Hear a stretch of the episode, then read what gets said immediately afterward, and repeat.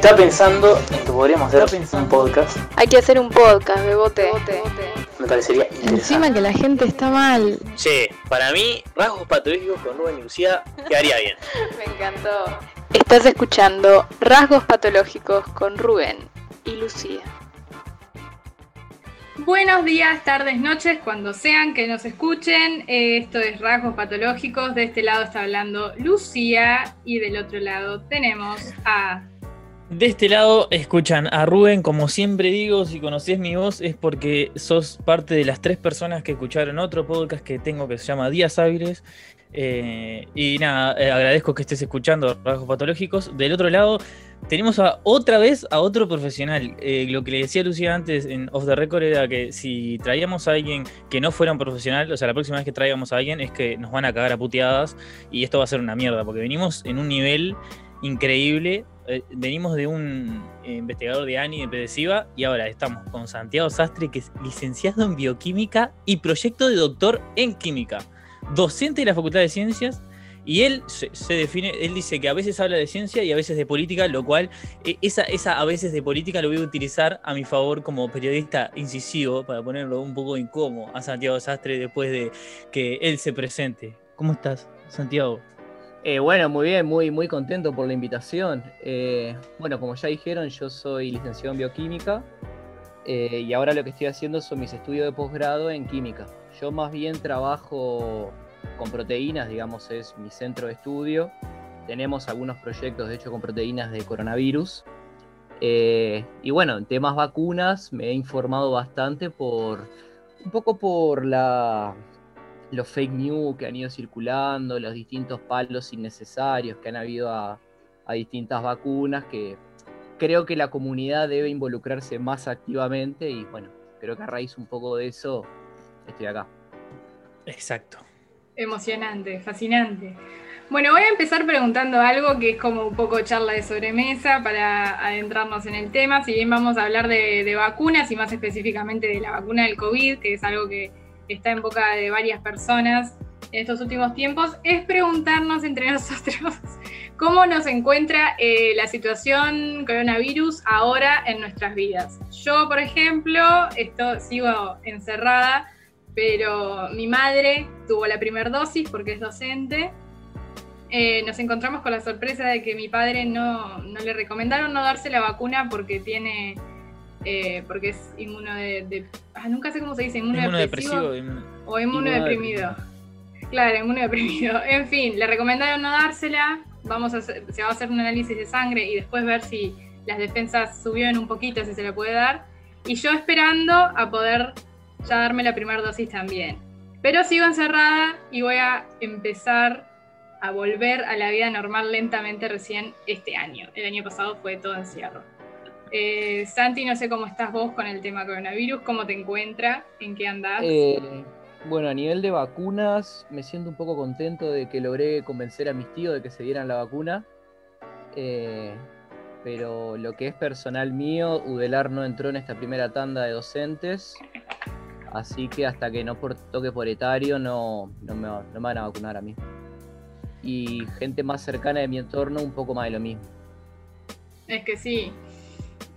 Yo- Vamos a tener que esperar. En Sí. mi pa- por mi parte, a mí, bueno, ahora me encuentra en mi trabajo de mierda, siempre digo, tengo un trabajo de mierda, para los que no saben, lo digo siempre. Eh, trabajo en una ferretería, si es que no me conoces. Eh, y ta, Sí, me- o sea, me, mi, acuerdo de algún par de tweets eh, interesantes. sí, un poco interesante, en- para nada depresivo. Eh, y Divertido. nada, e- es, increíble como, digamos, acá, yo vivo en Canelones y trabajo en una ferretería de Canelones de una cadena que no puedo nombrar, pero es increíble como acá en Canelones las personas de la franja etaria que, están como más, eh, como que las sopla y se mueren, eh, tipo, les chupa un huevo el COVID, o sea, van y entran sin tapabocas y todavía les decís vos, flaco, mirá, no, no, no puedes entrar sin tapabocas. Y se enojan, tipo, como si vos fueras, no sé, eh, un fascista, así que le está diciendo vos, ponete el tapabocas, o sea, te das cuenta que capaz que te estornudo y con la gripe te mato, o sea, eh, es increíble. Me acuerdo que, por ejemplo, para poner en, en contexto est- estas cosas y exagerarlo un poco, un señor entró y estaba con un diario, eh, con el diario El País en la cara, así, tipo, eh, como tapabocas. No encuentro sea, nada más antihigiénico que un diario, aparte. Y peor el país, que es lo más nocivo que hay. Bueno, eh, en mi familia, digamos, las personas que menos se cuidan son las del etario más comprometido también. Los viejos tienen eso, vos. Viste que. Yo, viste que al final uno dice, pa, son. o sea, está, viste, voy a empezar, pero. Viste, uno a veces dice, son unos viejos de mierda. Y te dicen, no, porque no sé qué, a los viejos que hay, hay que enseñarles, no sé qué. Y mira lo que hacen. Van así sin tapaboca, como se piensa que se llevan la vida por delante. No, me parece horrible. Sí, mi, mi tía abuela se ha olvidado el tapaboca en distintos lugares y ha pedido prestado, digamos. Estamos hablando de una mujer de. ¡No! Eso es algo 80 real años. que existe. Sí, La sí, sí, gente real, se- real. Se presta tapabocas.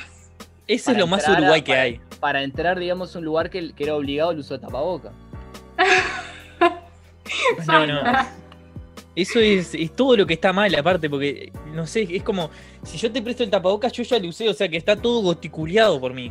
Sí, No, tapabocas. pero aparte también otra cosa que descubrí es que la gente no, como que se enteró tarde de que el tapaboca reutilizable se lava.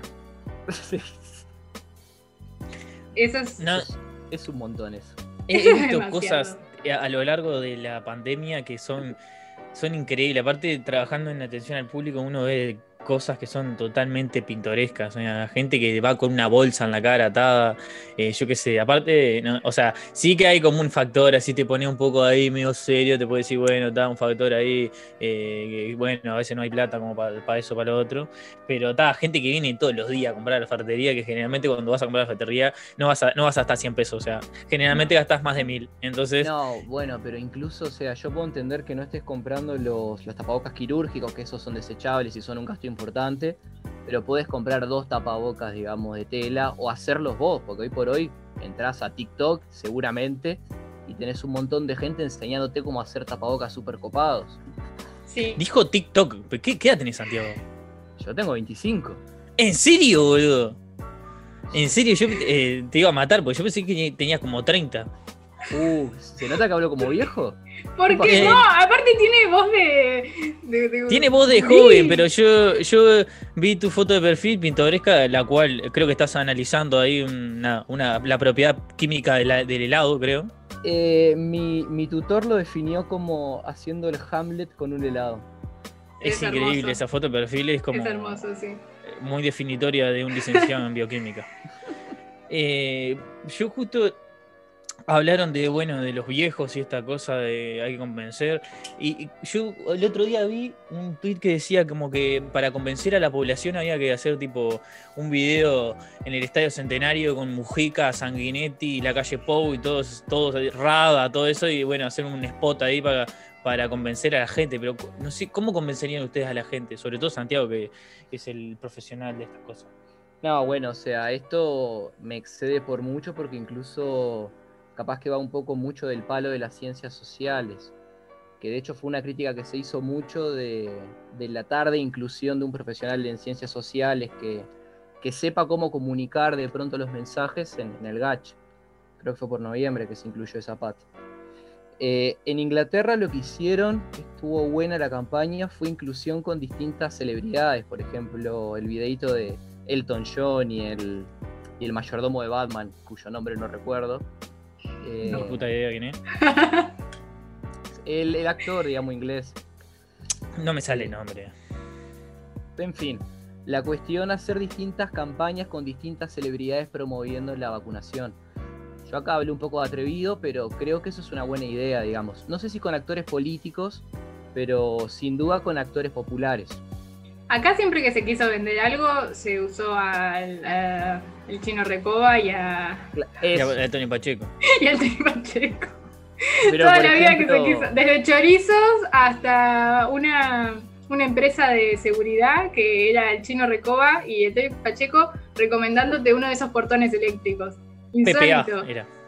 Sí, en un país como en un país como el nuestro, digamos, poner a los jugadores de fútbol, digamos, eh, de la celeste promoviendo la vacunación, creo que sería una linda campaña. Sí. Capaz que es súper ineficiente, pero creo que como concepto está bueno. Por lo menos para los niños. Los niños obviamente lo verían y joderían, porque Sí. ah, yo una de las, o sea, a los niños los he visto como muy comprometidos con el hecho de la pandemia, pero claro, porque los preocupa, porque es como muchísimo más grande que lo que ellos pueden.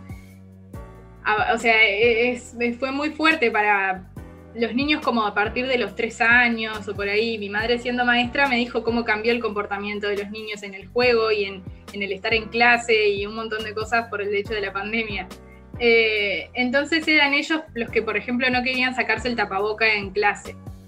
Eh, y cuando se empezó con todo esto de que los niños chiquitos no, no era recomendable que usaran tapaboca, eh, porque sus vías respiratorias, o sea, toda esta parte es mucho más pequeña y les podía realmente dificultar para, para respirar. Eh, claro, llegaban algunos de tapabocas y las maestras decían, bueno, no, te lo puedes sacar, no sé qué. Y ellos no querían y se daba toda una situación bastante pintoresca en comparación a los adultos que entienden la magnitud, porque la pandemia es la pandemia en cuanto a enfermedad, pero también en una cuestión de que si te enfermas vos y enfermas a otro y enfermas a otro, al final se jode la economía y todo lo que ya sabemos. O sea, todo lo que son las, las operaciones, un montón de cosas que están retrasadas, como que no es simplemente por la enfermedad en sí, sino por todo lo que genera alrededor. Y los adultos entienden todo eso. Y aún así no, no son capaces de. Hay, muchos que no son capaces de, de hacerlo. Ahí va, Lucía, ahí va Lucía defendiendo al gobierno. Eh, acabas de ay, ay, la economía se jode por la pandemia, no por un, un eh, magnífico ajuste que estamos planteando. Eso es otra cosa. esos son los comunicadores del 2021. No, bueno, el, el factor pandemia creo que es, no puede no tomarse en cuenta otro más que defienda al gobierno, otro más. qué horrible. es como si les pagaran por hacer los mandados. Qué horrible. Qué horrible. Eh, justo hablando de mandado, eh, justamente iba a preguntarte una cosa que no tiene nada que ver con mandado, pero es ah, porque tengo muchas preguntas sobre, hablamos mucho sobre la vacuna y no sé qué, no sé cuánto, porque yo quiero ir más atrás. Y quiero preguntarte cómo ves, eh, cómo es que esta pregunta se la hacen a todo, todo a todos los del gacha, a todo ahí, todos los, todos los técnicos como vos, así. A ver. Eh, ¿Cómo ves que enfrentamos la pandemia? O sea, este, este gobierno herrerista, ¿cómo enfrentó la, pandemia? Te pregunto. Eh, yo creo que las decisiones que se tomaron al principio fueron muy buenas sobre todo, digamos, cuando recién comienza. Por ejemplo, Uruguay fue, que tengo en cabeza, el único país, digamos, que decreta cierre de escuelas cuando se detecta el primer caso. Otro ejemplo muy bueno es Argentina, que, lo que decreta la cuarentena la semana del primer confirmado, creo, a los 10 días. Por ahí, ¿Usted está diciendo que Argentina es un buen ejemplo? Yo creo que Argentina es un buen ejemplo. Eh, creo que lo Santiago Sastre. Creo que lo que pasó en Argentina fue que la cuarentena se extendió demasiado y fue difícil que la gente mantuviera esa presión. O sea, es por eso que lo, social es tan importante, porque tenía toda la justificación científica el hecho de extender la cuarentena de esa forma, pero se desbordó por lo social de una manera increíble. Que ya dejaban, de, dejaban, pero, pero dejaban de valer los fundamentos. Claro, sí, pero los fundamentos científicos ante el desborde de lo social dejaron de tener tanta validez. Es por eso que siempre tiene que ir de la mano, se tiene que, conjugar esas dos áreas. Eh, si vos tenés toda una, o sea, gran parte de la población en descontento, por más que estén encerrada en su casa y empiezan a hacer cosas como peluquerías clandestinas, bares clandestinos, fiestas clandestinas, o sea, ¿cuál es el sentido? El tema, el tema es este, la cuarentena, y esto creo que es algo que no está en discusión, es la mejor medida para disminuir contagio. Porque si la gente no está circulando, el virus no puede circular porque circula con la gente, digamos, no aparece por arte de magia, coronavirus. El tema es que para que eso sea efectivo, la gente efectivamente tiene que hacer cuarentena. Si la gente no hace cuarentena, entonces, digamos, caes en un gris que puede ser más perjudicial que tener la cuarentena. Como en las vacaciones, que la gente decía como, la estoy con mi burbuja, y la burbuja que era como una nueva burbuja que habían generado cinco personas que venían de cinco burbujas distintas, pero se juntaban por 15 días en una nueva burbuja. Era como... Es como los poliamorosos, te dice estoy con mi burbuja y cuando te enteras eran como una banda, era un spray más o menos. Eso, era exactamente eso, era muy confuso. Eh, yo no puedo creer, igual, eh, eh, pasa que ahora le dieron una altura como, "Buah, lo social, no sé qué, no sé". Pedirle a los argentinos que se recaten es como pedirle al pelado Cáceres que cada vez que agarre un auto no lo choque, es tipo, Es literalmente. un. Es que, ah, Pero- Pasa que la sociedad argentina es como un mono con, con una metralleta, es, es, es incontrolable. Pero, por ejemplo, o sea, cuando hubo mucho, sobre todo al principio, creo que hasta mayo, abril, mayo, eh, digamos, los contagios en Argentina eran muy bajos. Yo me acuerdo cuando, cuando empezó a hacerse, sobre todo desde la oposición argentina, la comparación, digamos, Uruguay-Argentina, eh, si uno comparaba provincias, digamos, con demografía capaz que más similares a Uruguay, Argentina salía ganando. Sí, eso es El cierto. problema, el problema fue que cuando la cosa se descontroló, bueno, ahí claramente se descontroló todo. Eh, ¿Qué te iba a decir? Y eh, en líneas generales, ¿cómo, cómo eh, evalúa usted el, gobierno y cómo enfrentó la pandemia este gobierno realista? Bueno, como, como decía, yo creo que las medidas que se tomaron al principio fueron muy buenas, creo que la formación del GACH fue muy bueno, eh, sobre todo porque hubo bastante ida y vuelta entre academia y gobierno. Muchas veces el gobierno disfrazó decisiones políticas de decisiones académicas, eso hay que decirlo, pero sobre todo en los primeros meses creo que fue bastante bueno. A mí me da la impresión, esto es a título personal, de que el gobierno fue víctima de su propio éxito y que se durmió en los laureles con todo el tema de vacunación, digamos. Y eso hizo que, por ejemplo, si las medidas que se tomaron el 10 de diciembre se hubieran tomado en noviembre, creo que la cosa no se hubiera descontrolado tanto. Capaz que no hubiéramos llevado a una primera ola tan heavy como la tuvimos en mediados de enero. Y lo otro fue lo de las vacunas, digamos. Uruguay tendría que haber empezado a negociar, bueno, esto a título personal de nuevo, pero para mí tendría que haber empezado a negociar un poco antes el tema vacuna. Para empezar a vacunar un poco antes, digo, palabra del ministro, la mejor vacuna es la que llega antes. Y justo cuando le, le dijo que no a la vacuna Sputnik que le quería traer Alberto Fernández. Sí, o sea, sí, también, o sea. Sí. Se dan cuenta que, aparte, eh, muchos de, las- de los personajes de este gobierno, como despotricaron, estuvieron, no sé, 20 años despotricando contra Venezuela y Venezuela tuvo vacunas antes que nosotros. As- Así sean 10, ¿no? 10 vacunas, pero tenían la Sputnik antes que nosotros. Bueno, nosotros una- no tuvimos. Siempre tener poco es mejor que nada porque te sirve ir vacunando el personal de salud, por ejemplo, la gente que está en CTI. O sea, por más que vos recibas un lote de capaz de 100.000 vacunas o de 50.000 vacunas o de 30.000 vacunas, vas a poder vacunar al personal de CTI y eso va a ser un cambio. Para llegar a inmunidad de rebaño estamos de acuerdo que no, pero en CTI te cambia la cosa. Porque si cierto. Y, caso bueno, si justo lo caso- que. No, no, sí, no, sí. no.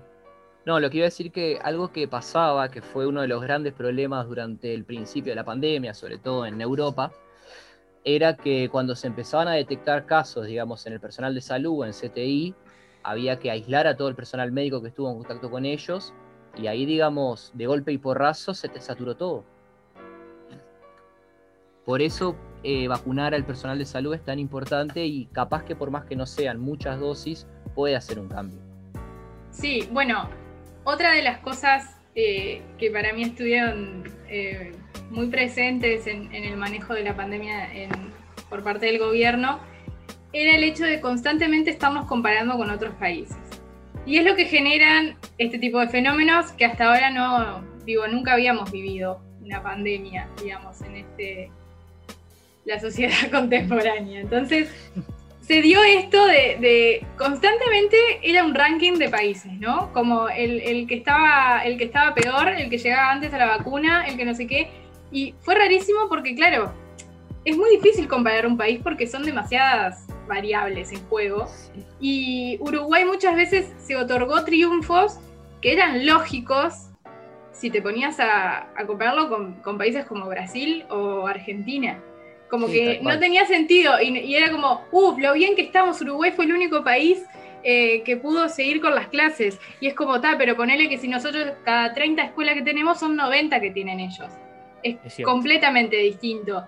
Y mm, no, Yo- o sea, si nos va bien o si nos va bien en nuestra proporción país, bueno, fantástico, obvio, yo quiero que nos vaya bien, pero no me lo compares con, con Brasil. No jodas, acá- es imposible. Capaz que, capaz que peco un poco de, de capitalino asqueroso, digamos, pero Sí, sí, también seguro, la, seguro. la única ciudad grande que tiene Uruguay es Montevideo. Claro. Y nuestro gran problema serían las fronteras, que es donde hay mayor tránsito de gente, que siguen siendo un problema. que siguen siendo Yo- un problema. Yo, Eh, yo creo que hay dos, hay dos factores por los cuales eh, Uruguay eh, se hizo lindo en el mundo y hay, hay- uno es la libertad de expresión, todo, todos los Infobae, eh, The New York Times, todo eso, los argentinos, los españoles, el país, el mundo, todos decían, no, la calle Po, Uruguay, el ejemplo del mundo, la nueva Singapur, no sé qué, no sé cuánto.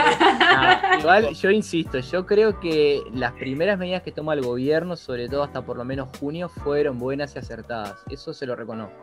Otro bioquímico oficialista. No puedo creer. Y, y la Es que segunda sí. cosa que quería, que quería decir antes que me interrumpiera el bioquímico oficialista es eh, Viviana Canosa. Viviana Canosa fue un factor clave para que nosotros nos agrandáramos ante Latinoamérica. Porque primero, tirándole onda a la calle Pou y después eh, eh, endiosándolo y esparciendo, go- goticuleando eh, las moléculas de la calle Pou por todos los medios argentinos donde salieron todos. los- Igual posteriormente lo peor- mufándolo, ¿no? Sí, ahí lo mufó. Y así y después se fue de la tele. Lo peor que hizo esa mujer igual fue la promoción al, al Uh, dióxido de cloro. Al Eso dióxido de cloro, eso fue algo también. Es increíble todas las cosas que pasaron, ¿no? Qué agotador. Como 2000 años que. fueron como 5 años. Sí, fue demasiado. Es verdad, Viviana Canosa tomando, aparte de, de una. Sí, sí. Ni siquiera se la puso en una así. Que una mujer que cuida su estética como Viviana Canosa y que, ¿no? Como es ella, eh, lo tomó de una botella de, de plástico roñosa. Sí, o sea, parecía que estaba tomando, digamos, a las 3 de la mañana lo que quedaba de una cerveza. Era más sano ponerse a jalar pegamento frente a cámara que tomar de esa botella. eh, yo no podía creer, realmente. Y después, Muy... No, y después se fue, aparte. Sí, claro, Sí. sí, sí. Eso fue un escándalo. Eh, y fue muy inteligente, por no decir muy criminal, en decir que ella no promovía el consumo de eso, porque sabía que si no le podía caer, digamos, un juicio. Pero después la ves tomando así, o sea, esa mujer es todo lo que está mal. Es, es todo lo que está mal, es una, es una persona horrible, realmente. Y pro- Le hizo mucho probablemente mal le- real. Probablemente termine siendo Probablemente. legisladora en Argentina. Probablemente. O sea, es muy Ojalá fácil ser no. legisladora en Argentina. Eh, justo habíamos hablado de, antes de irnos a otra vacuna de la que quiero hablar, porque seguramente usted sabe, pero acá viste que acá hubo como algunos actores, eh, Graciano Pascale, por ejemplo, eh, Ah. y otros ñoquis más, que como que se le hacían fe- le hacían el feo a la vacuna Sputnik, le hacían el Sí. feo a la vacuna comunista. Era como cuando, por ejemplo, Sanguinetti decía que si ganaba el Frente Amplio se iban a llevar a los niños a Cuba y toda esa mierda. Y lo mismo, era tipo, te daban la Sputnik y te volvés comunista. Cuando eh, increíble es, eh, o sea, Rusia es increíblemente capitalista, así que no tiene nada que ver con la Unión Soviética, pero ta, ellos siguen viviendo en los 60. Eh, lo que, lo que te quería preguntar es por qué el feo, la Unión Europea en realidad también le hizo el feo a la vacuna Sputnik. Sí, eh, yo creo que lo que pasó, esto hablando de, de lo que me da la impresión, es que se terminó habiendo cuestiones más políticas que científicas de fondo con, con Sputnik. ¿Por qué digo esto? Es cierto que Sputnik apareció un, poco que de la noche a la mañana diciendo que eran la primera vacuna registrada por coronavirus e hizo un poco de ruido en la comunidad científica. Pero cuando ya publicaron los resultados de fase 1 o 2, digamos, mostrando su seguridad, mostrando que, gener- que generaba una buena respuesta, y que aparte es una tecnología de vacunas que ya se ha usado mucho, uno dice, bueno, está, hay que esperar a que salga fase 3 y ya está, digamos. No, no, no tiene sentido toda la crítica que recibió Sputnik. De hecho, eh, hoy por hoy Alemania está haciendo bastante fuerza por la aprobación de Sputnik en la Unión Europea. Yo creo que fue más una cuestión geopolítica que científica. Eh, porque, por ejemplo, en el caso de Argentina, la, la ANMAT, digamos, el organismo que, que aprueba las vacunas, o sea, mucho se criticó de que no tenían resultados fase 3 publicados, lo cual es cierto, los resultados salieron hace poco. Pero que los resultados no estén publicados no quiere decir que la empresa no cuente con resultados ya preliminares que le ofrece a las agencias. O sea, decir que eso no ocurre me parece vendarse los ojos. Una publicación científica siempre tiene el pro de que está referateado por pares, digamos, hubo otros científicos que leyeron, que sugirieron agregar ciertos experimentos, que dijeron, ah, esta data capaz que no me convence, hace esta otra cosa. Pero justamente como está todo eso, es un proceso que lleva tiempo. Digamos, no es que una publicación sale en un mes. No, claro. Digamos, eh, pero eso, insisto, no quiere decir que los datos no estuvieran. Los ensayos, como digo, de, de Sputnik, de fase 3, creo que son de diciembre. Entonces, a mí me da la impresión que fue más una cuestión geopolítica que una cuestión científica. Pero sí, además yo creo que se sumó un poco eso por el lado de, digamos, de los gobiernos y de las decisiones que tomaban. Pero después sucedió otra cosa, claro, cuando los gobiernos tienen esa duda, esa tentativa, lo que sucede en la población es otro cuento. Porque la población no, no tiene mucha idea justamente de esas negociaciones y mucho menos tiene idea de lo que se publica y cómo funciona, porque la población estaba súper desligada de la academia. Eh, una de las razones por las que me pareció bueno ver al GACH eh, formando parte de, de, lo que es el día a día fue que la gente descubrió que Uruguay tiene científicos y obviamente después los empezó a bardear. Pero bueno, eso es parte también de formar parte, ¿no? De algo que es real, como empezar a recibir las críticas de la gente. Si vos le decías a alguien que hacía ciencia en Uruguay o le preguntabas, digamos, hacías una encuesta en la calle, en Uruguay se hace ciencia, te dicen, no, eso se hace en Estados Unidos, en la Unión Europea. Y hoy por hoy, moratorio poco más que es un sex symbol, digamos. Y es, terrible, terrible. Eh, tipo, y Ray también es una de las personas, yo creo, por lo menos más influyentes. Es que sí, tal, cual. Pero bueno, para quería desarrollar lo otro. Que sí, adelante. Cuando entra el tema de la academia en la discusión de sobremesa, también eh, entran en la cuestión como los prejuicios que se tienen, los prejuicios, digamos, populares que se tienen. Eh, no, que los rusos, los laboratorios rusos, andás a ver, como los comentarios de cuñado, ¿no? Y andás a ver qué andan haciendo los rusos ahí, y eso laboratorio, no sé qué, y que nos van a traer lo que, y todavía cometieron el error, los rusos, entre comillas, de decir que le iban a dar la vacuna a los países pobres. Entonces, la gente que vive en esos países pobres empezó a decir, no, y justo a nosotros nos la van a traer, que se vacunen ellos con esa vacuna. y ellos se vacunan también. Claro, pero se armó como ese mito, entonces era un montón de gente. La Sputnik básicamente se convirtió en un meme por mucho tiempo. en vez de como ser conscientes todo, todo el mundo de que se estaban generando vacunas con la tecnología adecuada y una tecnología que viene madurando hace años. Eh, nadie creyó que fuera posible realmente eh, generar una vacuna para el COVID pero porque no se tiene idea sobre las vacunas, cómo se generaron, cómo se generan. Eh, y yo creo que por eso fue también la desconfianza de la gente. Yo no puedo creer, gente que no esperé realmente que desconfía de las vacunas, desconfía de las mismas.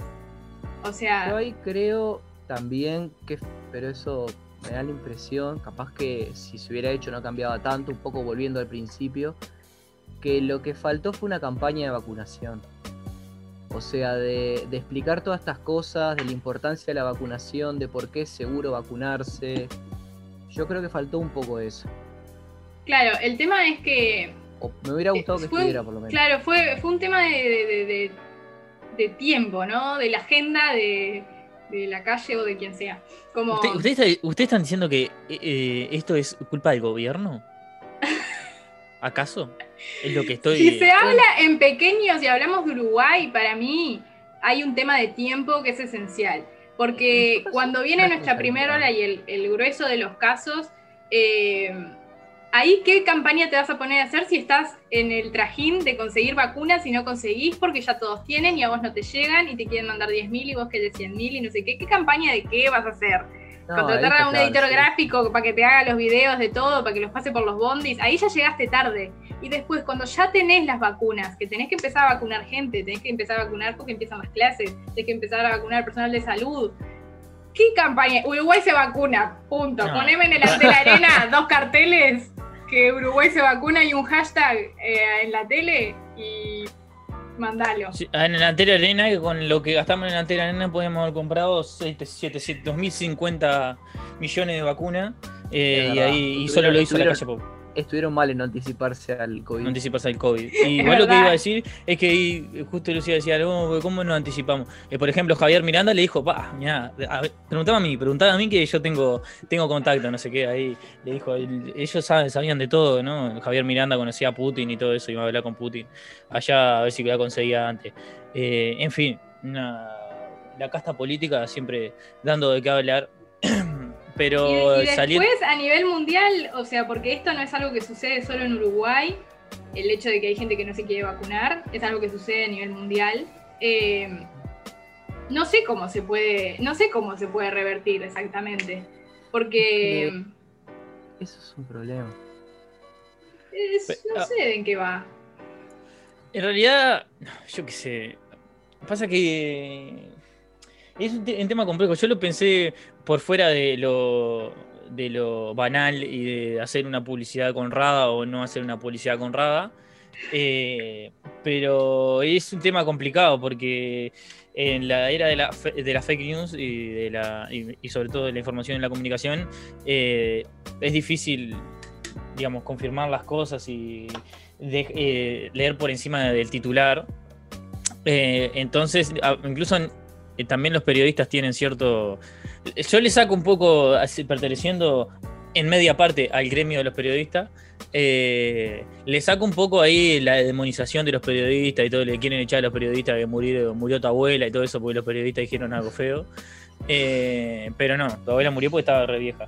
Entonces, lo que quería decir es que también como los periodistas, de todo el mundo está aprendiendo de esto, entonces como que es difícil eh, masticar todo esto rápido. Además, bueno, también los medios de comunicación, como dije, no sé si lo dije en este, en este podcast, pero eh, no sé si ustedes si saben, o sea, los plebeyos, que, que los medios de comunicación por lo menos hace 50 años están en manos de eh, empresarios que nada saben de comunicación. Entonces, generalmente lo que quieren es generar la noticia más allá de informar.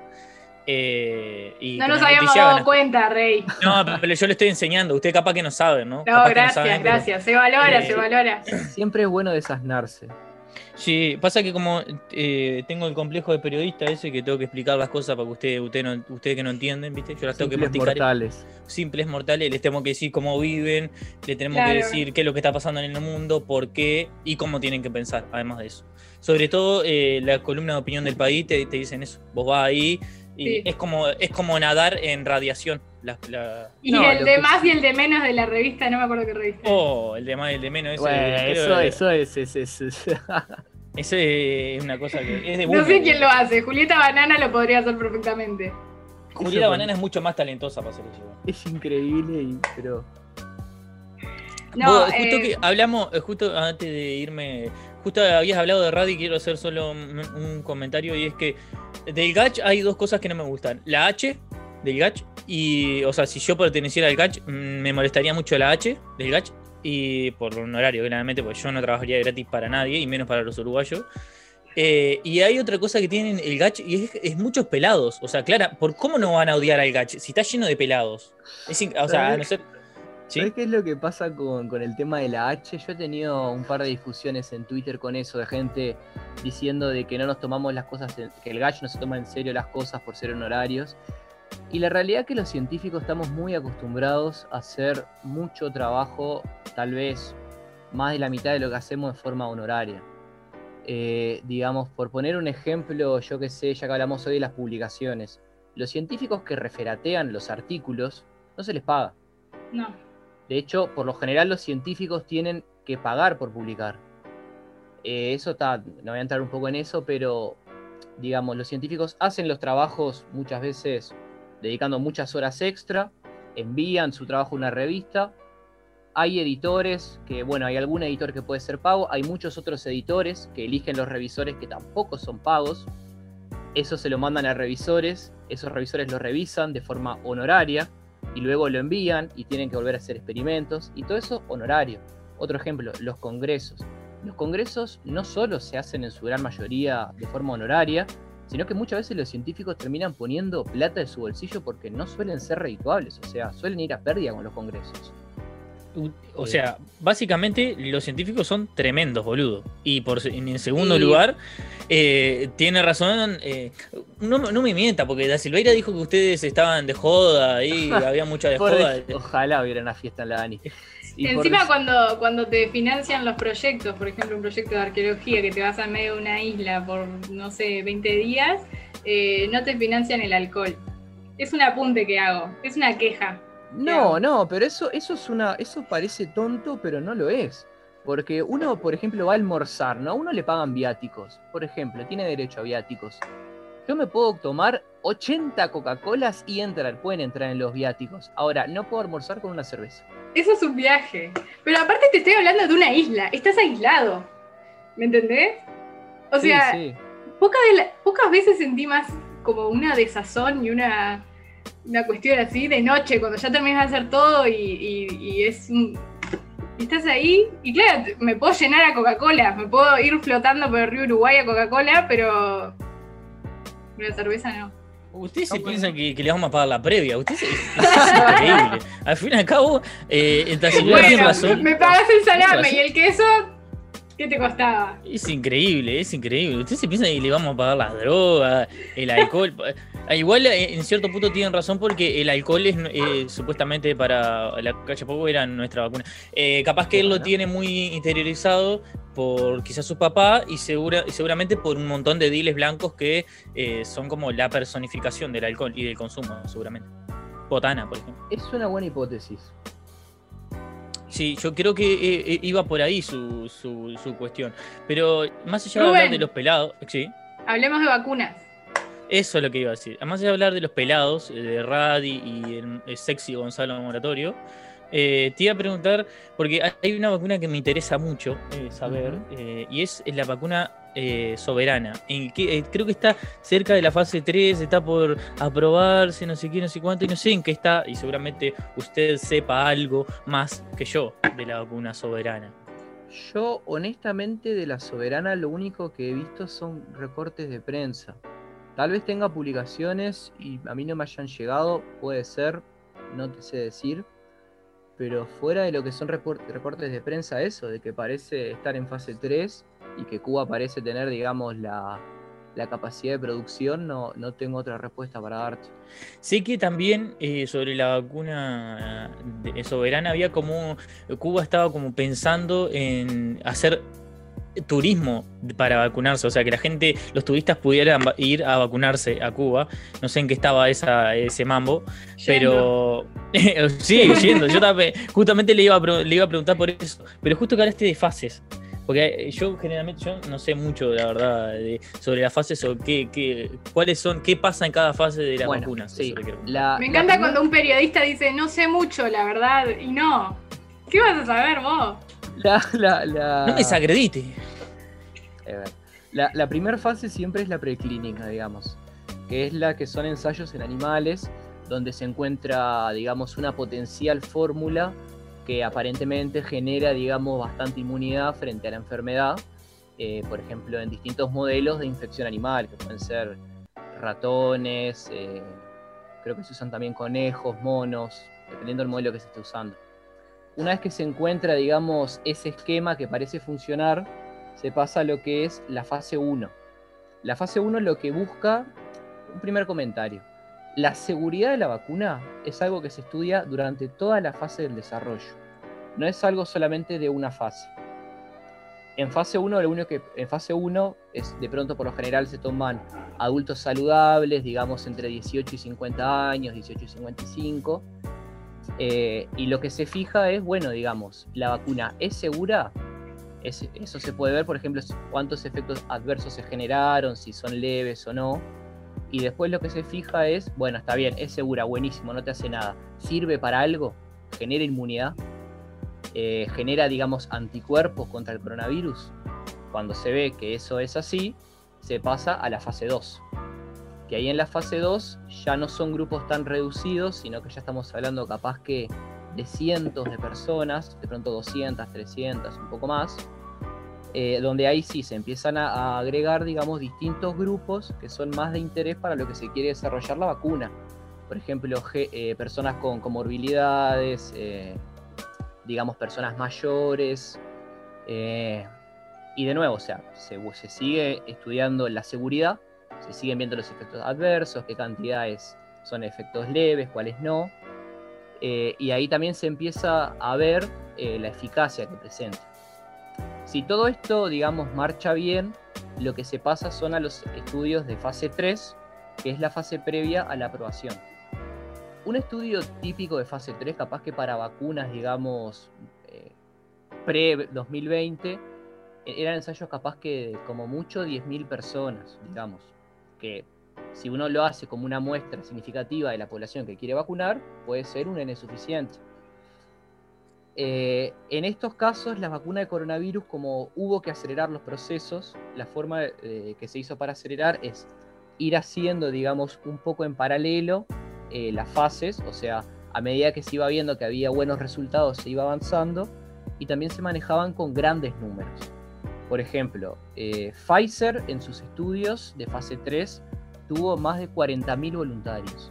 AstraZeneca creo que tuvo más de 70.000 estamos hablando de cifras muy grandes de gente que le dan cierta robustez al, valor de efectividad que reportan. Otra cosa que no comenté, pero en fase 2 también lo que se estudia es, digamos, eh, cuál es la mejor forma de administrar la vacuna. ¿Es una inyección, de pronto por vía oral, por vía nasal? Eh, ¿Cada cuánto la separación de las dos dosis? Eh, son cosas que se van evaluando. Una vez que se llega a fase 3 con, digamos, una forma de vacunar, por ejemplo, dos dosis espaciadas en 21 días, con la vacuna con tales componentes que se muestra que tiene tal efectividad y tales efectos adversos, ya está lista para aprobación. Después lo que sigue es la fase 4, porque si bien estamos hablando de números grandes de gente, sigue siendo una población miniatura. Y lo que se estudia en fase 4 es, bueno, cuando vacunamos a la población real, digamos, a los 7 mil millones de personas del mundo o a la cantidad de gente que se vacune. ¿Cómo reaccionó? ¿Apareció algún efecto adverso capaz en un porcentaje muy chico que por estar manejando 70 mil personas se nos escapa? Eh, eso es la farmacovigilancia de la vacuna. Lo que puede pasar, por ejemplo, es vacunas que, que hayan llegado a fase 3, o sea, que hayan aprobado fase 3, y que después, por mostrar alguna pequeña, digamos, eh, problemática y habiendo otras vacunas similares, se la puede terminar retirar del mercado. No es lo más usual, pero por eso también es importante la fase 4. Igual estamos hablando de casos casi que excepcionales. Yo justo te iba a preguntar, porque cuando hablaste de aprobación de emergencia, eh, hay mucha gente como que tiene la... gente que no tiene ni idea de, la vacuna ni nada, eh, ¿Qué es la aprobación de emergencia? Porque gente, generalmente dicen, ah, no, pues están aprobadas no sé cuánto y las otras vacunas tienen en Algunos, en algunos países se, se, aprobaron vacunas, eso es un poco lo que yo decía al principio, sin que tengan resultados de fase 3 aprobados. Se hicieron aprobación de emergencia porque las agencias contaban de pronto con, con resultados preliminares de fase 3 y aparte porque estamos en una emergencia sanitaria. Eso no quiere decir, por ejemplo, que capaz que si teníamos esta misma charla en noviembre o en diciembre, cuando ya había muchas vacunas con aprobación de emergencia, era una duda válida. Hoy por hoy, la gran mayoría de las vacunas de las que se habla, por lo menos que van a venir a Uruguay, van a venir a Uruguay todas, eh, son vacunas aprobadas. Sí, a ver, eh, también, justo que dijiste las que van a venir a Uruguay, yo quería que me hables de la, de la primera vacuna que yo, que es la de Sinovac, que eh, yo la, nombro como la vacuna del empate, la vacuna de la moneda, es como 50-50. No, eso es injusto. Eso es una... Yo no lo dije, pero a veces definir la efectividad de la vacuna es un poco complicado porque se puede definir, por ejemplo, de uno cuando hace los ensayos de vacunación tiene dos grupos, ¿no? El grupo de la gente que le aplica la vacuna y el grupo que llamamos grupo control, que se le puede aplicar o un placebo, digamos, o una, o una vacuna que ya esté aprobada del mismo tipo, pero que no sea para coronavirus. Esto para, para comprobar, bueno, justamente si la vacuna funcionó o no. Y después lo que se termina comparando es cuántos casos, digamos, de coronavirus hubo en cada grupo. Y de esa forma un poco se tiene una idea de cuánto previno la vacuna. Esto se puede hacer aparte así este, de, esta forma, sobre todo con virus como el coronavirus, que son muy circulantes. Eh, el tema de la vacuna china, los resultados del 50% son de la prevención de la enfermedad, o sea, esto que estoy comentando en Brasil. Por ejemplo, en Turquía muestran resultados por arriba del 70% de, la aprobación. Y de todas formas, eso es la, en la prevención general de la enfermedad. Si nosotros vemos, por ejemplo, cuál es la eficacia de Sinovac para tener alguna patología, o sea, que no, tener coronavirus, sino que se manifieste, o sea, que se desarrolle el, cuadro de la enfermedad, ahí se eleva 80% la efectividad de la vacuna. Y si queremos ver las hospitalizaciones, va al 100%. En Brasil no hubo ninguna hospitalización eh, de gente vacunada con Coronavac. Entonces, 50%, bueno, sí, a prevención de la enfermedad es verdad, es eso. Pero lo cierto es que lo que no te va a pasar, o es muy poco probable que te pase, es que desarrolles un cuadro clínico de la enfermedad o, sobre todo, que tengas que internarte. Básicamente lo que, como la de la gripe, que es lo que previene. Exactamente, como la de la gripe. O sea, la idea, la idea de la. Si, digo algo que no se entiende mucho eh, por la. No, no, está perfecto. Va eh, Pero sí hay gente que no sabe leer, así que tranqui.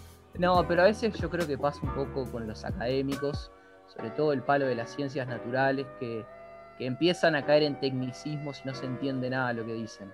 No, pero como, se entiende. Como, no sé si alguien lo vio, voy a salir un poco del tema, pero eh, hacer un breve paréntesis. No sé si alguien vio, es como el tuit de Dicandia. No sé si alguien vio el, último tuit de Dicandia que hizo hoy, eh, hoy no, hace dos días. Lo voy a leer para usted, para usted porque es tipo, si hay personas que me conocen, hay como yo tengo una guerra personal con Dicandia. Él no me conoce, ¿no? Pero yo tengo una guerra personal con él. Eh, por un montón de cuestiones. Eh, sobre todo faranduleras, ¿no? De venta de humo y todas esas cosas. No, eh, que yo no lo leí. Miren lo que dice este tweet, por favor, concéntrense, voy a tratar de leerlo lo mejor posible, a ver si tanto ustedes como las personas que nos están escuchando entienden lo que quiere decir con esto. Arranco. Vistas las tendencias mediáticas de los últimos años, hablaremos y abriremos cada informativo central y periférico, coma, y más allá de las respuestas que se den, coma, durante un año y más allá de su renuncia, coma, del señor Isaac Alfi, punto. Porque al menos a mí, si esto es así, me parece un montón. No sé. ¿Qué, quiso decir? No tengo ni la más puta idea. Lo tuiteó a las 12.54, probablemente saliendo de un bar de, cerveza artesanal, eh, el cual no respetó ningún protocolo. Y nada, habrá salido de ahí recontramamado y dijo, pa, me voy a hacer el propio en Twitter ahí a verle a Alfie. Es muy raro, no se entiende. no se entiende. Lo único que entiendo es que quiere pegarle a Alfie. Es lo único que se entiende. Con alguien quería pelear y ya con Alfie. Pero no se sabe bien por qué. Y después pone, es un montón, es como un, es, es raro. Creo que entendió que Alfie vivía en la periferia y le pareció un montón. Eso eh, eh, es, increíble, pero esto también eh, un poco como que les da alguna figura a ustedes los académicos, ¿no? dicen un montón de cosas ahí, tiene que venir nosotros, uno de nosotros, los periodistas, a explicar lo que ustedes dicen. Pero igual usted está siendo muy claro, lo quiero, lo perdono, porque además de otra cosa que, me, que usted me cae bien es que no es calvo. Eso es otra cosa que. Ah, igual fui pelado, ¿eh? Bueno, no calvo, pero. Fuiste pelado por elección. Por elección. Porque veo que tenés como una gran cantidad de pelo, así que no, no, tenés problemas de alopecia. El año pasado, de hecho, fue un poco la broma de, que por culpa de mi pelada vino la pandemia, pero yo me pelé para recibir el 2020. Uh, lo mufaste. Lo mufé tremendo. Sí, salado. Bueno, de... hecho es el, es el primer invitado que no es pelado también. Porque. Qué increíble. Nico no me es pelado y Paul es pelado. ¿Eh? No me he vuelto a cortar el pelo. Bueno, no te lo cortes porque capaz viene otra cosa peor. No te lo cortes. Aparte, si te tenemos que invitar de nuevo, voy a tener que volver a hacer el chiste de lo pelado y la gente se va a terminar yendo. Así que, eh, por favor, no te vayas a pelar. Eh, creo que hay. La, idea de lo que quería decir de Coronavac es que sí, en términos generales, prevención de que te agarres coronavirus es 50, prevención de que si te lo agarras sea desarrolle la enfermedad, anda por 70, 80, y prevención de que termines en un hospital, digamos, 100%. Excelente. Bueno, da, no mucha esperanza, sí. Yo, yo, gracias a Dios, no soy un viejo de mierda, entonces me voy a vacunar con la de Pfizer. Justo, justo que iba, estaba pregunta, iba, iba a preguntar, justo que hablé de la de Pfizer. eh, La de Pfizer tiene como una tecnología que eh, se cataloga como, lo he leído claramente, es el ARN mensajero. Le quiero preguntar Sí. qué es. La de Pfizer y la de BioNTech tienen eh, esa tecnología. Sí. Que el ARN mensajero supuestamente es como mandarle un mensaje a aquella. Es como le- el- la- la- ese, Eh. ese ARN le manda un mensaje al, al del COVID y dice que andas perdida. Y ahí se, como que se pelean todos- ahí. Todos escuchamos, creo que lo venimos escuchando casi de, de que estamos en la escuela, de que quien tiene el- la información genética de nuestro cuerpo es el ADN. Eso Exacto. Creo que lo escuchamos siempre. Exacto. Y capaz que si, si prestamos atención en biología del liceo, de que las que hacen cosas son las proteínas. O sea, las proteínas son las que nos permiten la vida, por eso para mí son tan interesantes. El ARN vendría a ser de alguna forma como el vínculo entre estas dos. Es la que pasa el lenguaje de, prote- de ADN a proteína y es el que dice qué es lo que se va a, a, digamos, a generar en, en, las células del cuerpo. Por lo menos el ARN mensajero. Eh, entonces la idea sí de esta tecnología es vos le, le enchufás, digamos, la, receta de cocina a la célula y la célula una vez que tiene la receta, en principio no tiene forma de distinguir el ARN mensajero, este que viene de afuera de, otros, por lo menos dejémoslo por acá. Eh, y bueno, y ahí lo, lo va, va a sintetizar la proteína del virus y el sistema inmune, cuando vea que las células de tu cuerpo tengan esa proteína, digamos ahí, dicen, che, pará, esto no es del cuerpo. Porque el sistema inmune es bastante inteligente y sabe qué proteínas son tuyas y qué proteínas no. Entonces, cuando detecta esa proteína que no es tuya, va a generar inmunidad. O sea que, eh, eh, digamos que es como, un, es como un patobica, más o menos. O sea, que va y lo para, lo cachea y dice, ¿qué andas? ¿Qué haces acá? Es como El sistema dice, inmune podemos pensarlo como un patobica, sí. Exacto, me, me- me gusta esa figura como para que las personas, eh, los tontos que nos están escuchando, entiendan que, de, de qué se trata, justamente. Eh, no sé, Lucía, te- Lucía la veo como, como que está muy concentrada en este, en este ámbito científico, ¿no? Están como los dos ahí con súper altura y yo ahí no tengo ni idea de lo que estoy hablando. No, pero viste que soy respetuosa con el invitado, ¿no? Totalmente, totalmente. Yo, eh, yo igual Liz se ganó mi cariño porque solo, solo por su capacidad de tener pelo, nada más. Pero Sí. eh, justamente me parece que como que estamos ahí en un momento como muy serio ahí y quiero como descontracturar, ¿no? Yo pongo esa parte en este Yo quiero podcast. hablar de los esenciales, quiero hablar de Moria Kazan. Eso mismo, bueno, ahí va, ahí va. Eh, eh, introducí ese tema, porque yo iba a hablar de otra cosa, pero está bien. está El bien, temita es que, bueno, acá están eh, la estructuración de quién se vacuna primero, fueron primero los de los de la educación, policías, bomberos, los que trabajan en centros MINAU. Eh, ahora se abrió para los de 55, ¿no? A, De 55 a 59. de A los 55 a boomers. 59. A los boomer. A los boomers, exactamente. Se llenó de, de toppers deportivos el ante la arena, con medias largas y, y bermudas cargo hasta bajo la rodilla. Y, y bueno, en otros, en otros países como la Argentina, se dieron otro tipo de polémicas, dado que eh, se inició esto de la vacunación VIP y algunos, algunas celebrities de, algunas de bajo presupuesto y otras no tanto, porque para mí Moria Kazan es de lo más alto Moria que tenemos en Latinoamérica. Eso está Eh, claro. eh, bueno, anunciaron que iban a ser de las primeras en vacunarse. O sea, tenemos un país como la Argentina en donde el, una de las, de las de los palitos en contra que les dio la pandemia es que primero se enfermaron los ricos que venían de otros países, que estaban de vacaciones, que no sé Eso- qué. eso- eso esos pasó a nivel mundial. Sí, eso pasó a nivel mundial. Se enfermaron los ricos y después eh, se enfermaron los pobres que trabajaban para ellos y los pobres no pueden, eh, no todos pueden hacer una cuarentena en su casa y de hecho si la hacen en su casa muchos no tienen agua corriente y ni siquiera se pueden lavar las manos.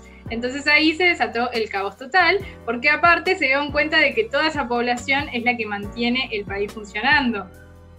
Eh, Eh. Estamos escuchando a Carlos Marx, ¿acaso? El, Capital, el capítulo 1 del Capital. Eh, Se me salió, de se me saltó la ficha, pero en fin. verlo más, increíble. Ese es el, ese es el grueso de- del problema en, en otros países. Bueno, Europa me iba a decir que me chupó un huevo, pero lo que pasó en Latinoamérica fue eso, básicamente. Entonces, en un país como la Argentina, que tiene, que tuvo ese fenómeno bastante explotado, eh, porque acá como siempre no, en Uruguay nunca se quiere hablar de, de la lucha de clases ni nada de eso, entonces es como que nos cuidamos todos por igual, somos todos no sé qué, las bolas. Eso es muy sesentista. Eh, ah, pero bueno, en la Argentina sí hay una división y sí eh, hay muchos medios que dijeron básicamente las villas se enfermaron todos, no tienen agua y esto es un quilombo. En medio de todo ese contexto salen personas como Moria Kazan diciendo que son las primeras en que se van a vacunar. Eh, y todo esto generó el descontento de muchas personas que dijeron, ¿quién es esta que tiene una mansión que se puede quedar ahí encerrada? ¿Por qué va a ser ella una de las primeras que se va a vacunar? Y Moria Kazan sube una carta a Instagram eh, y pone carta para algunos. Me parece hermoso. Y encima la foto es ella con un tapaboca que dice: Me impresiona mi fama. General Eh. García el decorado se calla. Exactamente. Y, y bueno, básicamente dice que empieza diciendo que es una ciudadana argentina que le debe todo a ese maravilloso país que ama, que paga sus impuestos, que se mantiene desde los 12 años. Eh, Una, una, una consulta, ¿por qué siempre el sinónimo de buen ciudadano es el que paga impuestos? es muy raro eso. A mí, por ejemplo, el Leo Messi me parece eh, una gran persona y va de impuestos como un hijo de puta. O sea, como en la cancha, va de impuestos, le encanta. va Claro, pero es, es, es como que un poco lo que viene por defecto. Buen ciudadano, pago mis impuestos. Es verdad. Bueno, acá yo qué sé, lo mínimo que tenés que hacer. Claro, es lo que te corresponde, qué sé yo. Aparte sos rica, no sé qué tanto te... Bueno. Eh, dice, lo, primor- lo primordial en su vida siempre ha sido la salud, no sé qué. Y pone, yo soy esencial, porque tengo más de 70 años, porque tengo una hija y dos nietos, familia y amigos que me quieren en su vida, y sobre todo porque yo amo la vida. Requisito para ser esencial, amar la vida. O Y sea, lo esencial es invisible a los ojos. Toda la generación, toda la generación de, de- ¿cómo es? Generación Z es la que viene después de los millennials. Exacto. No pueden vacunarse, pues entonces unos depresivos que no aman la vida. Así que Eh, lo, lo esencial Chao. es invisible al COVID. Es invisible al COVID, sí. Y bueno, después dice, tengo la suerte de hacer con mis compañeras un éxito que excede lo teatral para convertirse en un fenómeno social como lo es Brujas. Es una obra de teatro. ¿Qué mierda? Es Paréntesis, es una obra de teatro. Terrible. Pero para ella es un fenómeno social. Es Em, un fenómeno social que tiene que aclarar. Es un fenómeno social que tiene que aclarar que es un fenómeno social. Y dice, necesitamos estar sanas y protegidas para estar todas las noches en un escenario. Y en mi nombre denuncio discriminación hacia mi persona porque soy de riesgo, porque tengo salud y quiero seguir teniéndola. Qué maravilla. Es, Yo es no creo que una... haya nadie que no quiera tener salud, bueno, yo qué sé. Aparte, yo qué sé, eh, es Argentina, ¿qué va a ser? Es como, eh, siempre está el mismo dicho, es Argentina, si no existiese sería, eh, o sea, te inventaría, aparte. Ah, aunque sería imposible, sería imposible inventar algo igual que Argentina, no hay ni un país en el mundo. Y aparte siempre digo, eh, eh, cortando, eh, haciendo un poco rápido, es que Argentina tiene esa capacidad de ser un país eh, maravilloso, una flora, una fauna ex- excelsa, una cultura fantástica, una economía que podría ser la mejor del mundo, pero es, es Argentina. O sea, inflación, todo, eh, todo- toda la vida tenés inflación, vivís con inflación, Con eh, corrupción. corrupción, eh, te cagan a tiros en cualquier lado, es maravilloso, es un país hermoso. Bueno, pero eh, para ir como cerrando la mejunje, es, eh, me parece que está re interesante hablar del tema de los esenciales. Eh, ¿Quién se tiene que vacunar primero? ¿Quién se tiene que vacunar después? Acá nuestro plan de vacunas fue particular por el hecho de que no se empezó de una con población de riesgo, sino con Eh, las personas que tenían que salir a trabajar inevitablemente y estar en contacto con muchas personas. El tema, el, el tema de cómo haces la vacunación en realidad no es algo fácil de definir, o sea, cómo haces el plan de vacunación no es algo fácil de definir, digamos, científicamente o únicamente con criterios técnicos, porque vos podés encararlo de muchas formas. Vos, po- por un lado, podés decir, bueno, está, sí, quiero vacunar primero a mi población de riesgo para evitar hospitalizaciones, porque son, digamos, los que tienen los índices de mortalidad más altos y quiero disminuir.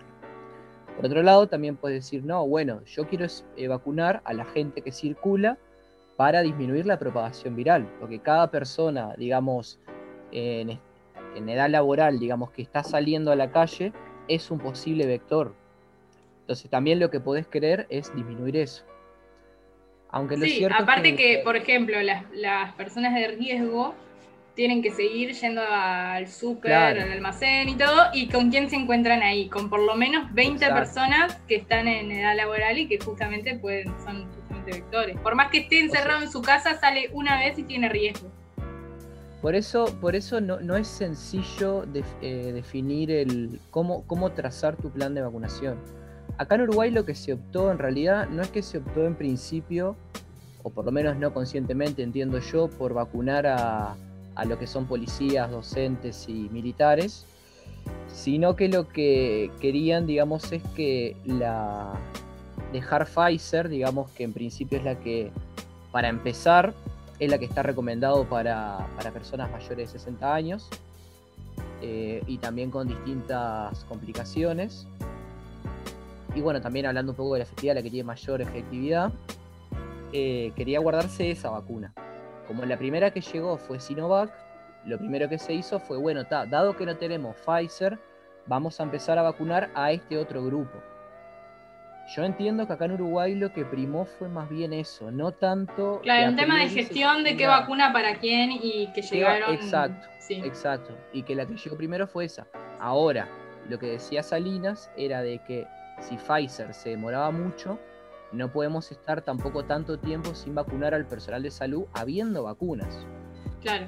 Por eso es que si Pfizer eh, creo que tenía que llegar esta semana o la otra, si no llegaban las, dosis de Pfizer, se iba a empezar a vacunar personal de salud con Pfizer. Personal de riesgo, no se, por, lo pronto no me consta que se vaya a vacunar con Coronavac, eh, sobre todo porque la que está más, más recomendada, entiendo yo, es, eh, Pfizer.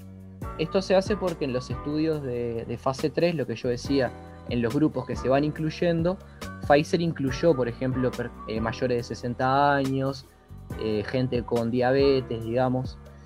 Tienen algunos estudios con HIV, aunque eso aún no lo han publicado, así que de ahí por el momento todavía no se recomienda nada. En el caso de embarazadas, es un poco complicada la cosa, porque también quedaron un poco fuera de los estudios, pero la gente se embaraza, o sea, son cosas que pasan.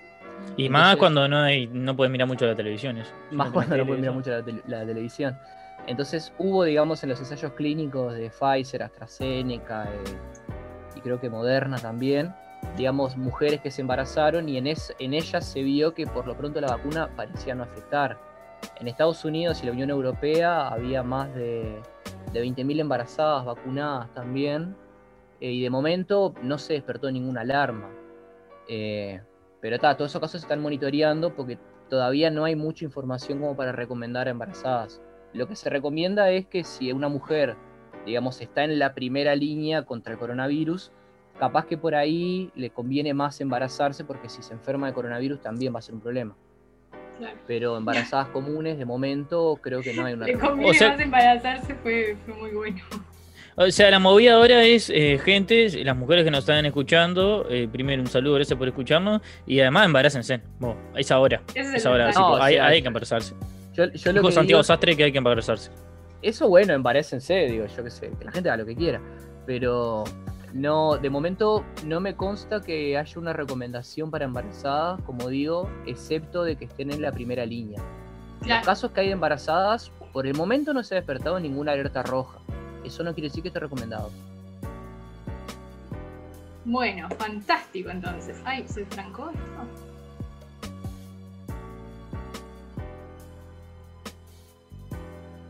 ¿Alguien me escucha?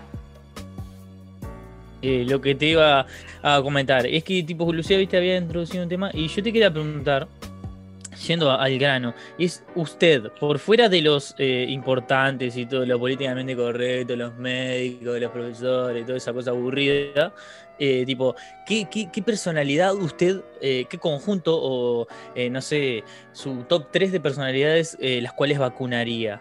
eh, sea artistas, sea eh, comunicadores, lo que sea, políticos, etc. Y yo creo que comunicadores es importante que estén vacunados, por ejemplo. Eh, sobre todo pienso en noteros que tienen que estar todo el tiempo yendo de aquí para allá, para todos lados, digamos, de hecho hacen notas en lugares, yo que sé, en la frontera, por ejemplo, donde hay mucha circulación. Creo que es gente que es importante que esté vacunada. Rodi Silva, por ejemplo. Rodi Silva, sin duda. Don Sol también, si no se cae la televisión uruguaya. Y sí, aparte Son que Sol, a- so- sí. El trabajo de Sonsol representa un por ciento del PBI uruguayo. Por eso. Sonsol, Eh, Puglia. Buena gente. Después, Eh, también si sí. tenemos artistas vacunados, digo, eso puede que ayude a, a un sector que estuvo muy golpeado durante la pandemia. Qué, Sí. qué- qué po- qué políticamente correcto. Qué increíble, todo así correctito, nada de. No sé bueno, qué es lo que le querés sacar, que sea poner- ¿Qué le quiero sacar? Yo qué políticamente sé. O sea, yo me quiero vacunar también, quiere que te diga, pero yo, yo tengo que esperar. Santiago Sastre se quiere vacunar, ¿eh? Esto es, va, título. Título de rasgo que Santiago se- se quiere vacunar. Pero sin duda, yo no lo oculto. O sea, ¿usted, usted querría Hay- hay- acceder a la vacuna? Hay dos dosis. O sea, hay una vacuna. Una es para Rada o la otra o para vos. ¿A quién? ¿Qué haces? ¿Le sacás la vacuna a Rada? Pa, no me podés poner en ese compromiso, Lucía. Ahí siento que no tengo respuesta correcta. No. Es, es, es usted un egoísta. Yo no, respondí, ¿eh? Pa- Paso palabra. Ah, claro. Es como Pablo Miere. Ah, eh, es que está ahí. No, eh, nada, está ahí. Eh, el intransigente. Lo que iba a decir es que justo cuando nombraste a Rada, yo hice una pregunta de qué personalidad vacunarían primero a las personas ahí en Instagram. Me respondieron bastante. Y hay como un cierto patrón, porque hay como dos o tres personas que respondieron Rada. Y hay como otro patrón, y es que las personas eligen personalidades que están cerca del conjunto de riesgo. Por ejemplo, está uno puso a Cristina Kirchner, ya está inmunizada.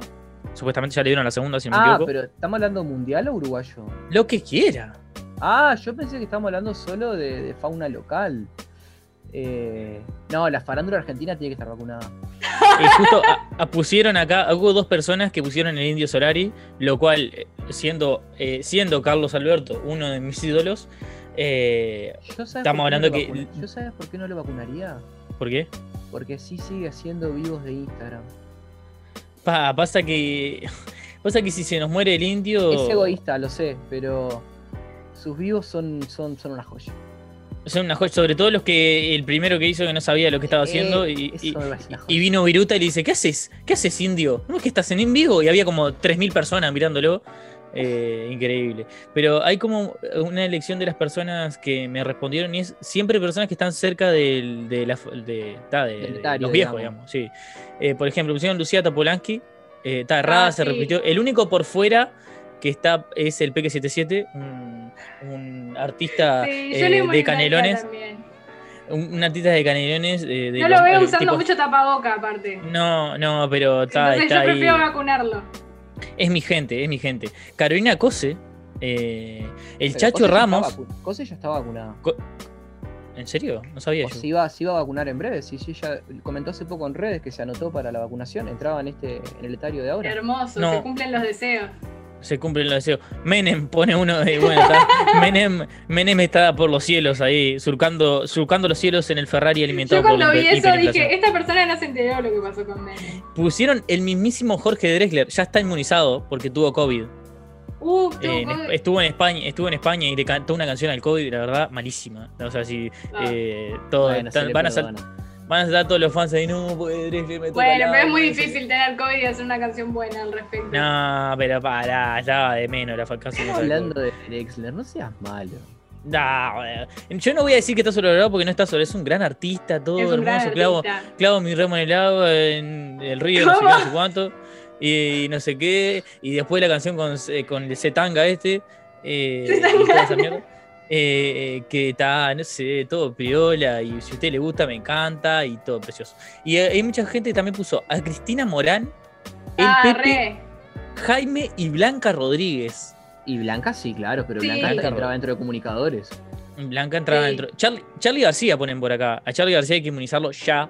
eh, porque probablemente se ve como esas personas que, si no se quiere tirar de nuevo de un quinto, eh, habría que habría que inmunizarlo ya porque si no es, es- es una persona que se ve que lo soplas y se muere. O sea que. O sea, Blanca Rodríguez es lo mejor que tiene la, la televisión uruguaya para mí con diferencia. Tipo, Ah, no sí, puede no sí, sí. esa mujer.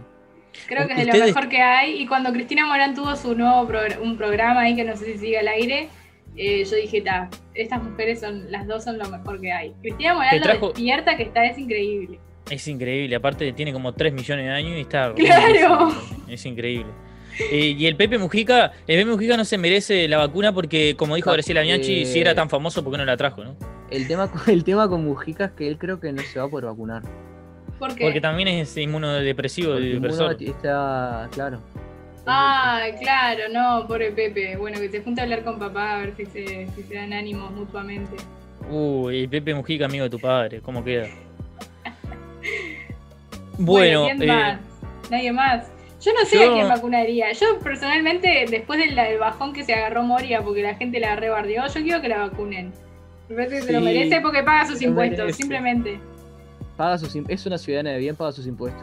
Exacto. pagas sus impuestos ya fue, olvídate. A mí me gustaría, hay una persona que me gustaría que lo vacunen por último, porque ya da gracia, pero eh, ya me cae, ya me cae mal, porque es, un- es esa persona que ¿Quién? no tiene ni idea de lo que está hablando y, y tipo se la pasa de- eh, tipo tiene una impunidad, como salió de campeón del mundo, tiene una impunidad para decir lo que quiera, que es Oscar Ruggeri, tipo, pa loco, sale por cualquier lugar hablando de cualquier pelotudez. No, Él y el Dipi, Pollo, ojalá sean los dos los últimos.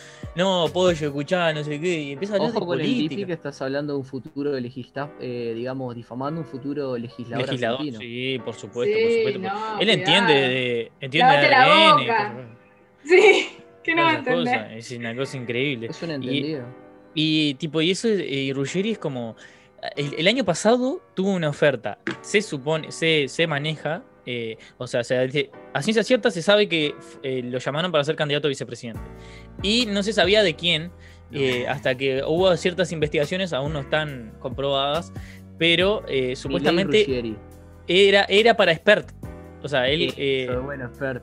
Era para expert eh, como vicepresidente. Un tipo que no tiene ni idea de economía, no tiene ni idea de salud, No de tiene nada, ni idea de nada. Igual, igual yo si estuviera en esa situación, dudaría quién votar, ¿eh? a, a- a votar a cualquier otro y, o, y- o votar a Oscar Ruggeri. Eh, Ruggeri, o sea, te- meter una ficha tipo. Lo que pasa es que es banaliz es, digamos. Es, Es banalizar política, pero. Me lo imagino vicepresidente y me viene una sonrisa, ¿qué quieres que te diga? Aparte Ruggeri, Lo bien algo que se vestiría Ruggeri, aparte, porque está muy bien Ruggeri. El, el único ¿Eh? problema. ¿Cómo que está muy bien Ruggeri? Está casi pelado, se parece, eh, ¿cómo es? Eh, al Batata Pero- Brown, al- a Batata Claire se parece. Pero ¿cuántos años tiene? Tiene como 80 Ruggeri. Y No, bueno, 80 no, y está tiene 60 y bastante algo. bien. 60 y algo. Eh, Se parece a Batata Claire. Y sí, que es una cosa. No, no, no. O sea, yo me cago en la risa con lo que dice, pero a veces me indigna que habla con una impunidad, así que es como increíble. Pero si hay algo que Ruggeri sabe, que ninguno de los candidatos a presidente sabía, es cuánto pesa la del mundo. O sea, el único que sabe cuánto pesa la del mundo y la Copa América es él, nadie más. Retiro lo dicho, tiene 59 años, está hecho mierda. 59. Está hecho Pensé mierda. que tenía Ruggeri. más, Está- pensé que Y tenía lo que pasa que el, el argumento de cuánta, cuántas vacunas tenés, cuántas vacunas, cuántas copas tenés es muy fuerte. ¿Cuánto- O sea, si ganaste la del mundo, puedes ser perfectamente vicepresidente. O sea, olvídate. Eh, y aparte, yo no me acuerdo, no, lo vi bien, no, lo vi porque la verdad no me interesaba, pero hizo como videos. eh, o sea, cortaba ESPN, no, en ese momento Fox Sports, eh, cortaba eh, videos de él, tipo diciendo qué se necesitaba para la educación y todo, cosas que tipo le podía decir mi, niño, mi primo de 10 años. Eh, Bueno, pero ta- no seas pero tan duro ta- con Ruggeri. eh, Esos personajes tienen la impunidad de decir lo que quieren, lo que pasa. Esa, esa, esa, esa- es eso, es eso que me. Ah, yo vi fácil cinco veces el video de Ruggeri cuando se entera que Maradona murió. Ah, bueno, ta, pero eso me parte el cora. Lo vi como cinco veces. Pero vos de No morbo, lo viste. dejar de- ¡Oh! Sí, yo qué sé, estaba ahí llorando. Es como el móvil de Moria, enojada con el, con un bar al que fue. Eh, y el video de Ruggeri no llorando por Maradona. Esos, esos videos los vi, seguro. Aparte el video, aparte eh, están como enterándose de que Maradona Todos se se murió. enteran, sí. Y aparte, y el pollo dice, Eh, o no dice, pero está como está. eh, bueno, sí, estamos muy acongojados. Bueno, vamos con el móvil ahí de nuevo a ver, a ver si se ve, a- no sé, un cacho de Maradona ahí, tipo así. Eh, sí, pa, no podemos, no Bueno, podemos me seguir lo con este confirman, programa. me lo confirman, me lo Me lo confirman. confirman, me lo están por y mira, confirmar. así es lo que estoy diciendo, me lo confirman. Murió. Y están todos con el celular. Es increíble, es una cosa. En Argentina, si, si no, como siempre digo, si no existiese, te inventaría. Eh, Bueno, vamos cerrando. Ya se nos yo para mí vamos cerrando, bueno, fuimos a la mierda, a la rey de la mierda. Eh, no sé que, si querés hacer una reflexión final o solo despedir, etcétera, etcétera. Eh. Sí, sí. No, Santiago, obvio. Yo lo que como reflexión final es todas las vacunas son buenas y como leí hace un poco, digamos, eh, todo lo que a todos nos gusta no va a volver hasta que no esté la gente vacunada. Y con eso me refiero a bailes, chuponeos, tipo cualquier eventualidad, toques, digamos, todo lo que era la normalidad, lo que era nuestra vida normal, no va a volver hasta que todo esto no se solucione. Todavía queda mucha investigación por hacer, todavía hay muchas preguntas abiertas, por ejemplo, la gente que está vacunada, ¿qué tanto transmite? Eh, las nuevas variantes, ¿cómo pueden afectar la, vacuna? Comentario corto, recién hoy estuve leyendo una noticia muy, muy fresca de hoy, el Instituto Butantan anunciaba que aparentemente Coronavac es eficiente contra la variante brasilera, que es la que por la que acá estamos más preocupados, así que eso es una muy buena noticia. Y tal, lo cierto es que todas las vacunas son buenas, hay que vacunarse y hasta que no nos vacunemos, esto va a seguir así. Eh, o sea, básicamente Santiago Sastre nos acaba de decir que eh, o sea, no podemos besar a otras personas. Así que si hay una persona no que está escuchando, besar a otras personas. si hay un- una persona que está escuchando que me quiere besar o quiere besar a Lucía, eh, No por puede. favor absténgase porque Santiago Sastre no nos deja besarlos. O sea, no podemos besar a No, esas personas. No se puede. Bueno, Eh. de hecho, en España, eh, ¿cómo era la, la restricción? La última era... eh, Besarse. No, no, claro, o sea, vos solo podías, digamos, ir de noche a la casa, ¿cómo era? Si era que estabas conviviendo. No te Claro. dejaban tener aventuras de una noche, por decirlo de alguna forma. No, aparte, usted- no sé si usted sabe, eh, ahora un cosito rapidito, justo que me mentiraste, es que Harvard hizo un como un manual para hacer la porquería eh, con COVID, o sea, en, en la pandemia, digamos. No lo con manejo, pero me parece maravilloso. Me parece Hizo, genial. hizo- hizo un manual para hacer el amor eh, en, esta, en la pandemia. Me parece increíble. Aparte, un, ma- un manual para hacer el amor en pandemia con Hay que, tapabocas. mantenerlo, hay que mantenerlo dos metros de distancia. Aparte, sí, sí, no, hay que tener una cosa increíble, ¿no? Hay Así una que cuestión tal, de performance ahí. una cosa ahí, hay que tener una cosa, algo ahí, una, una cinturonga o algo de eso. O en, en en tra- O- tratándose de, de amor Sí, heterosexual, ¿no? Ah, Porque ya después el amor lésbico sería como, eh, como una cosa, no sé, no sé, no me lo imagino, es como, eh, no sé cómo científicamente podría ser posible. Pero bueno, aparte, eh, un manual para hacer el amor en la pandemia, cuando estás como a, no sé, 3 centímetros de la otra persona, eh, manoseándose, una cosa que totalmente inviable. maravilloso, ¿eh? Me Pero sí, manual me parece maravilloso. Es lo, lo más 2020 que escuché en 2020. Para regalar para el cumpleaños, ¿viste? Mira, Sí, mira que sí, te traje. hay que regalarle a aquella, y cuando tenga aquella le voy a decir, bueno, mirá lo que te traje.